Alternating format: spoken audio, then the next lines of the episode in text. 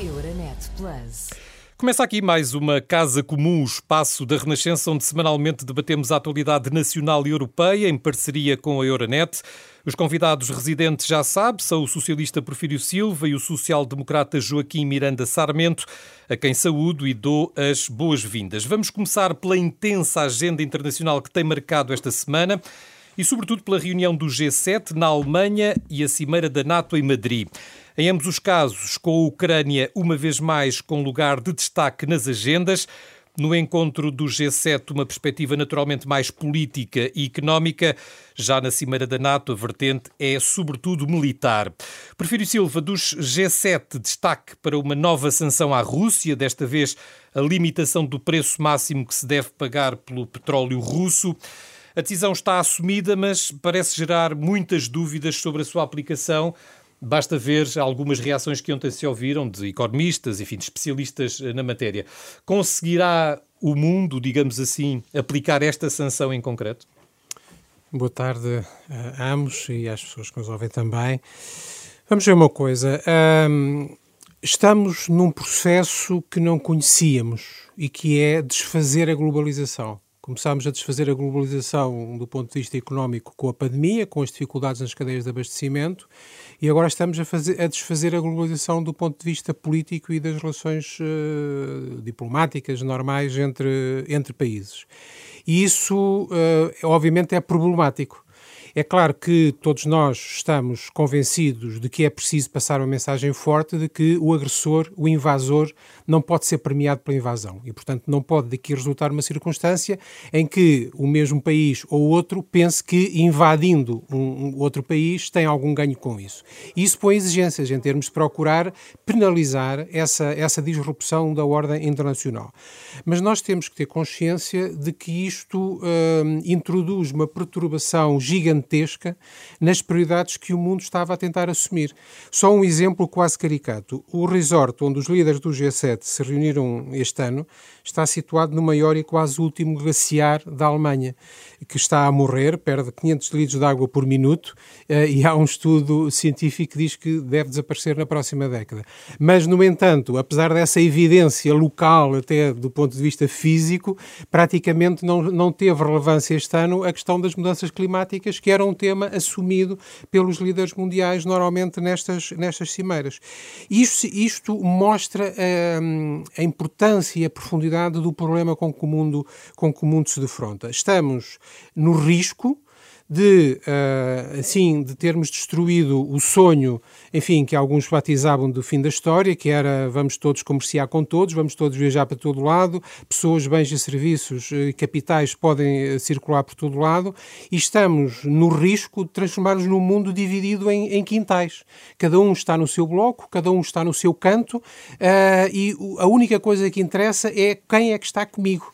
Uh, uh, e quem é que está contra mim. Já não interessa tanto se é, se é democrata, se é autoritário, uh, se defende os direitos humanos, se não defende os direitos humanos. E isto é um, é um caminho que, especialmente para nós europeus, Uh, é um caminho muito difícil, porque vai contra as nossas uh, intuições fundamentais, de que há um conjunto de valores que nós temos que ser capazes de concretizar na vida nacional e também uh, na vida internacional. A complexidade da tarefa acaba de ser aqui bem descrita, digo eu, este desmontar da globalização.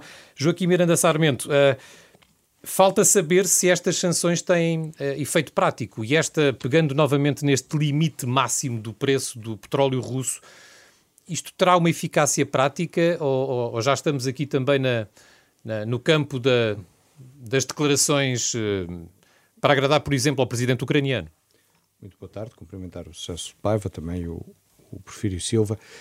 Um, repare, eu, eu, talvez começasse um bocadinho antes e pegando naquilo que o Porfírio uh, referiu e concordando bastante com o que ele disse, eu talvez usasse o termo retrocesso da globalização uh, porque me parece um termo mais mitigado. Eu acho que, apesar de tudo, vamos continuar a ter muita globalização, mas já antes da pandemia estávamos a assistir a um, a, um ligeiro retrocesso, que obviamente a pandemia e agora este conflito militar e as tensões geopolíticas uh, aceleraram. Mas, um, de facto, o, o, a cimeira do G7 tentou ou está a tentar impor um conjunto de sanções, aliás, pegando na ideia de Mário Draghi de pôr um, o tal cap no pagamento da, da energia, vamos ver agora uh, como é que vai ser a cimeira do G20, porque o G7 é uma construção antes do, do, do, período da Guerra Fria, uma construção quando as economias uh, avançadas tinham um peso de quase 50% do PIB mundial. Isso hoje já não é verdade. Essas economias têm hoje um peso relativo bastante inferior. Um, e, portanto, o G20 está mais de acordo com aquilo que é a realidade global, sobretudo ao juntar a China e, e a Índia.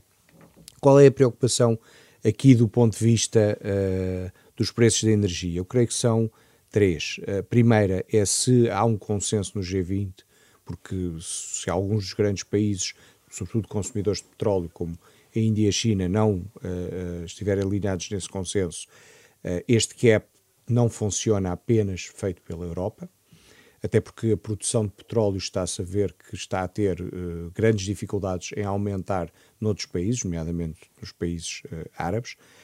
Tem uma segunda questão que é como é que os países do centro e do leste da Europa podem passar o próximo inverno sem energia russa e, e, quais as condições, quer do ponto de vista da indústria, quer do ponto de vista do aquecimento das casas e, e dos edifícios. E tem um terceiro, uma terceira questão que eu tenho tem sido muito pouco abordada, um, mas que eu penso que estará bastante na preocupação, quer do, do, do Mário Draghi, quer uh, do, do primeiro-ministro austríaco, que é o efeito que uh, um eventual default russo, e aquilo que aconteceu esta semana não foi exatamente ainda um default, mas um eventual default russo, quer do Estado, quer das empresas, terá nos bancos uh, uh, europeus. Um, as, as, estimativas que existem e que são públicas é que França e Itália, o sistema financeiro desses dois países, cada um deles terá cerca de 25 mil milhões de euros de dívidas de, de, clientes russos seja empresas, seja Estado, mas no caso da Áustria são 18 mil milhões e, portanto, eh, se a banca francesa poderá ter alguma capacidade de acomodar estas perdas, já a banca italiana terá mais dificuldades e, face à dimensão, a banca austríaca eh, terá ainda maiores dificuldades. E, portanto, não só é preciso consenso do G20, como é preciso depois perceber como é que lidamos com estes dois problemas. Mas há um ponto, ainda sobre a cimeira da, da, da NATO, que, se me permite, porque acho que a Cimeira da NATO uh, foi bastante mais importante que a do G7, até porque, como eu já referi, a do G7 está muito condicionada por aquilo que for as decisões do G20, porque assim é que é uh, relevante do ponto de vista económico, é que em 2019, portanto não é preciso recuar muito tempo, uh, Macron tinha dito que a NATO estava numa espécie de morte cerebral, uma espécie de fim, ou pelo menos de, de agonia da, da organização. E aquilo que vem provar, sem uh, sem, sem contrariar de que uh, nós vamos continuar a ter globalização e vamos continuar a ter trocas comerciais bastante intensas, mas de facto nós europeus habituámos-nos nestas últimas décadas a uma espécie de paz kantiana. E o mundo não é assim, ou não é sempre assim. E, portanto, é importante que os Estados uh, uh, tenham uh, os meios de defesa e os meios de intervenção militar, esperando nunca usá-los, mas quando é necessário usá-los, eles possam existir, e isso não acontece na esmagadora maioria. Maioria dos países europeus. Havia uma frase no, no Arsenal de Veneza, e com, e com isso termino, que dizia: Feliz a cidade que em tempo de paz pensa na guerra. E nós vivemos, de facto, décadas de paz, e ainda bem, e, e oxalá que, que seja possível continuar a viver em paz, mas não podemos descurar esta, esta vertente militar. Já entramos então na cimeira da NATO, uma cimeira que até começou bem, digamos, com o retirar do veto turco a adesão da Suécia e da Finlândia e, portanto, tudo indica que esta cimeira pode ser uma cimeira de sucesso, mas eh, para que tudo isto aconteça é preciso dinheiro. Uh, e uh, o financiamento da NATO é precisamente um dos pontos da agenda. Esta manhã, uh, Silva, o Primeiro-Ministro disse à chegada à Cimeira que não se consegue comprometer com uh, 2% do PIB para a área da defesa, que é uma, digamos, é uma promessa que não pode fazer, só pode prometer aquilo que pode, que pode fazer. Quanto muito antecipa para o próximo ano os 1,66% previstos para 2024. Esta é a posição correta uh, nesta altura? O Primeiro-Ministro não podia dizer outra coisa. Bom, eu, eu, eu acho que é evidente, ao mesmo, por um lado, é evidente que o pacifista é aquele que se prepara para não ter que uh, travar uma guerra. E preparar-se para não ter que travar uma guerra é designadamente ter a força suficiente para não haver tentações de o atacar. E, portanto, é óbvio que nós precisamos de defesa a defesa nacional, precisamos de defesa europeia uh, e precisamos de não estar sempre à espera que alguém nos venha defender se houver algum problema, que é o que basicamente a Europa tem feito nas últimas décadas em relação aos Estados Unidos. E até muitas vezes a Europa tem que, uh, enfim, esquecer-se das suas posições diferentes face aos Estados Unidos em algumas questões mundiais, porque realmente não faz o esforço para ter os seus próprios meios e, portanto, ter a sua voz perfeitamente, perfeitamente autónoma. Mas, como de costume, eu não gosto de ser excessivamente otimista na forma como apresentamos as coisas.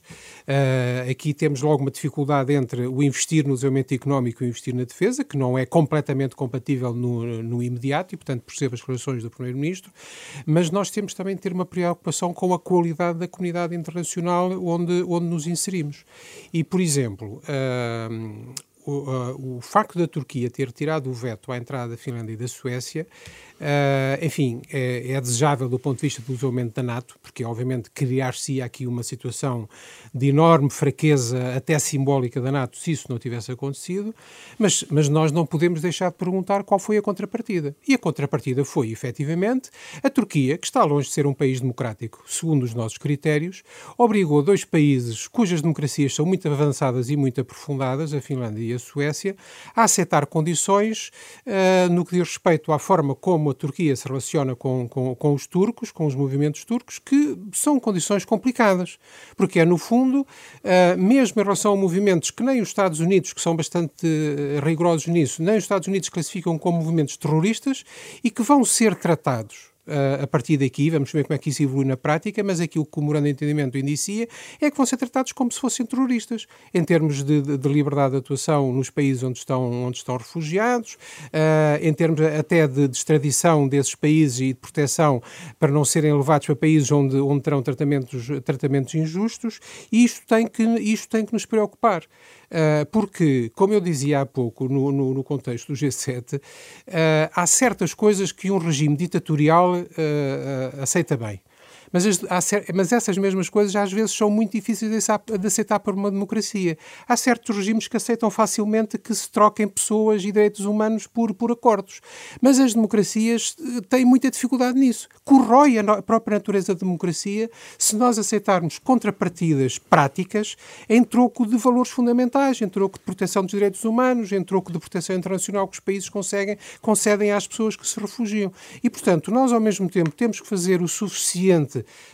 como digo, para que o invasor não seja premiado, e é obviamente é preciso que a comunidade internacional dê um sinal claro de que quem toma essa, essa iniciativa vai ser castigado por isso, vai pagar uh, os custos dessa iniciativa, desse de respeito pela lei internacional, mas nós temos ao mesmo tempo continuar vigilantes sobre os valores democráticos do, do Estado de Direito, uh, da Organização de Sociedades Livres, em que assentam as nossas sociedades. Porque isso para a China e para a Rússia, isso é outra conversa, quer dizer, uh, aquilo que um dirigente do Partido Comunista Chinês eh, diria sobre esta situação é uh, pá, o problema dos dirigentes ocidentais é que têm que ser eleitos nas próximas eleições se não deixam de ser dirigentes. E eles não têm esse problema, porque sabem que esse problema está resolvido enquanto entenderem.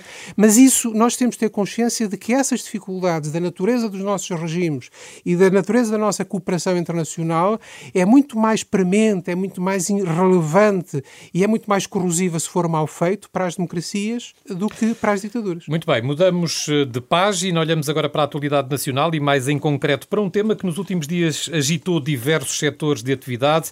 Vão esta tarde a debate no Parlamento quatro projetos de lei para a alteração do regime jurídico das ordens profissionais.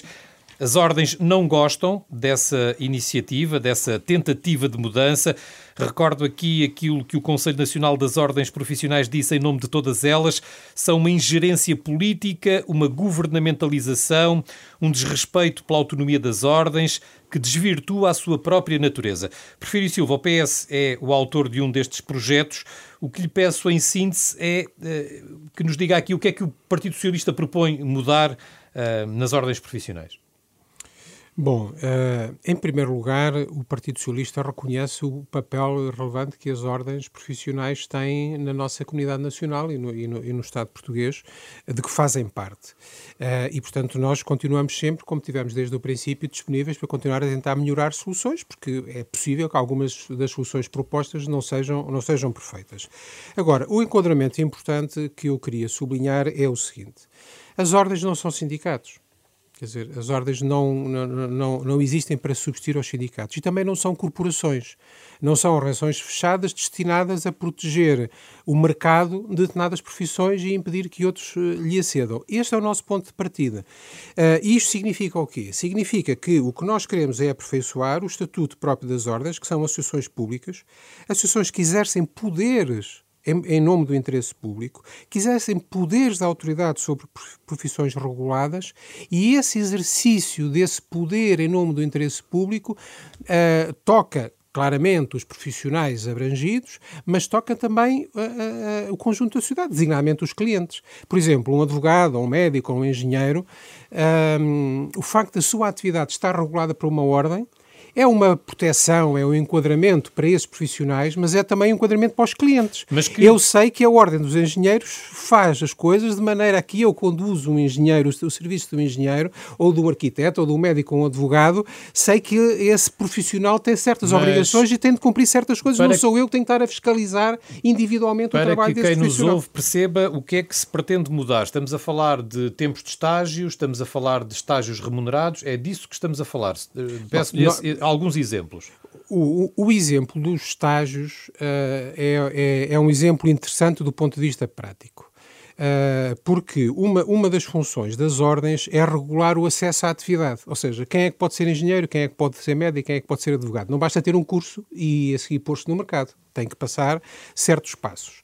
Uh, e esses passos são dados, são controlados, são regulados pelas ordens profissionais.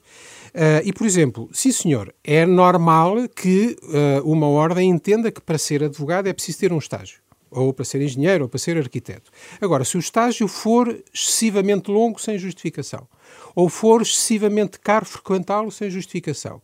Ou, a, ou a, a, a, propósito da avaliação do estágio, vão-se avaliar matérias uh, que já foram avaliadas na instituição de ensino superior que fez a formação dessa pessoa. Está incorreto. E, aliás, nós temos, quer do lado da União Europeia, quer do lado da OCDE, ao longo dos anos, várias críticas e várias recomendações para nós aligerarmos, para nós libertarmos do controle corporativo o acesso a determinadas profissões por razões de justiça e também por razões de, de, de, uhum. de, eficácia económica. Mas para lhe dar outro exemplo, a questão do provedor do cliente. Pode parecer estranho porque é que uma ordem tem que ter um provedor do cliente. Tem uma explicação muito simples, eh, que é da própria natureza da, da, da ordem. É que a ordem não é só para proteger os profissionais, é para proteger também aqueles que usam os serviços desses, desses, desses profissionais. Agora, uh, há dificuldades na implementação de alguma destas coisas, por exemplo, dos estágios remunerados, é preciso ver se conseguimos que o mercado funcione, que haja oferta de estágios remunerados suficientes para a procura. Estamos disponíveis para continuar a trabalhar e ver se as soluções podem ser aperfeiçoadas. Agora, não se trata de controlar as ordens, trata-se de pôr as ordens mais ao serviço do interesse público e é a função natural delas e que elas assumem. Para além do PS, também há propostas de alteração do Chega, da Iniciativa Liberal e do PAN, mas não há nenhuma do PSD. Porquê, Joaquim Miranda Sarmento? Eu permita-me só comentar uh, um pouco aquilo que foi, que foi referido.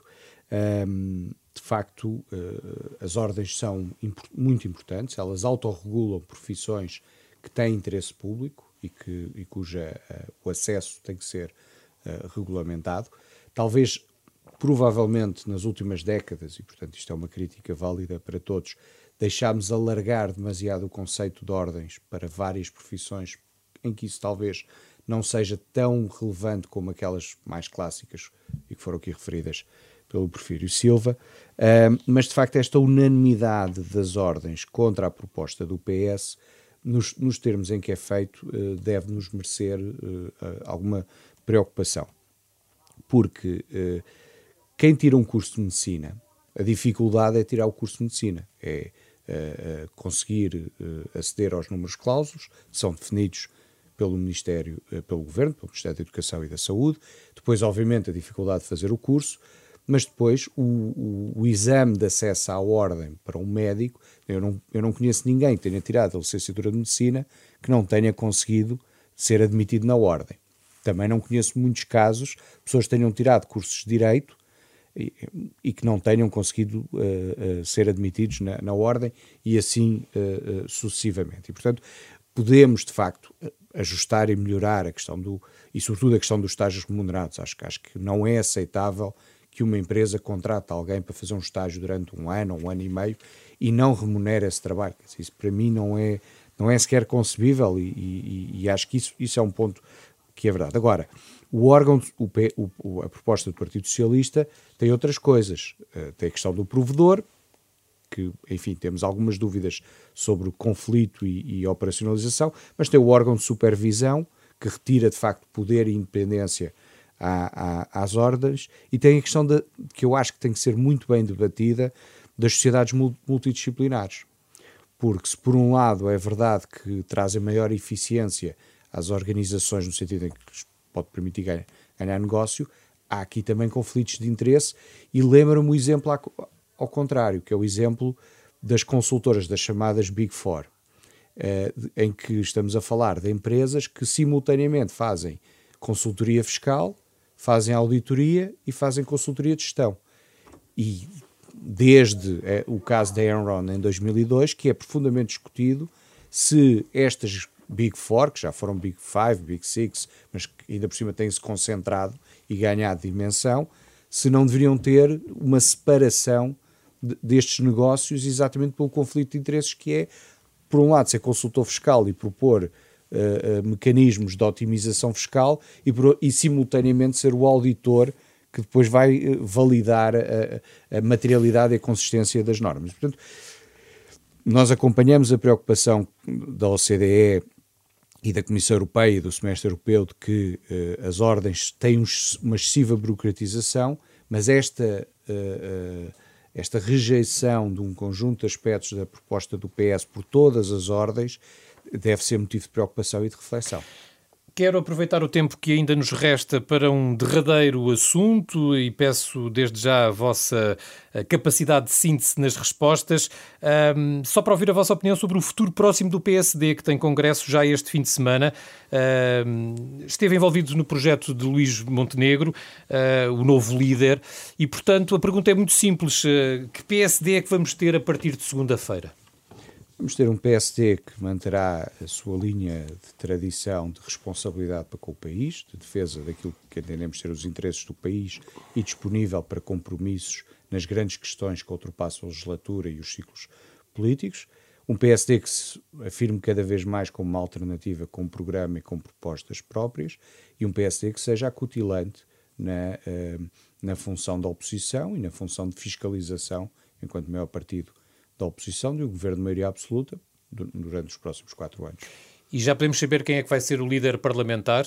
Ah, isso terá que perguntar ao Dr. Luís Montenegro e ao professor Paulo Mota Pinto. Eh, não faço ideia o que é que ambos eh, já discutiram ou não.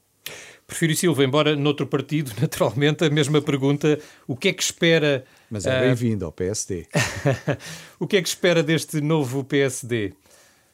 O que eu espero sempre dos partidos democráticos é que sejam alternativas, sejam fortes, tenham propostas alternativas, saibam explicar isso aos portugueses e estejam preparados para assumir eh, o poder quando acabam o ciclo de outro partido e acabam sempre. E, portanto, não há nenhuma democracia no mundo, nunca houve nenhuma democracia no mundo eh, contemporâneo sem partidos e, portanto, nós precisamos é de partidos democráticos e nós, discordando muitas vezes, também concordando algumas vezes com o PSD, esperamos que o PSD seja uma alternativa forte, com propostas diferentes, com ideias diferentes, com programas diferentes, com outras pessoas, para, no dia em que, inevitavelmente, o PS tiver que sair do governo, porque, felizmente, ninguém fica eternamente no governo, felizmente, estejam preparados para assumir a sua função. É aquilo que eu desejo a qualquer partido democrático. Muito bem, mesmo à hora, o nosso tempo chegou ao fim. Joaquim Miranda Sarmento, Perfírio Silva, obrigado por terem vindo. O Casa Comum regressa de hoje a 8. Euronet Plus. Milano. Zagreb. Bruxelas. Sofia. Riga. Euronet Plus, a rede europeia de rádios para compreender melhor a Europa.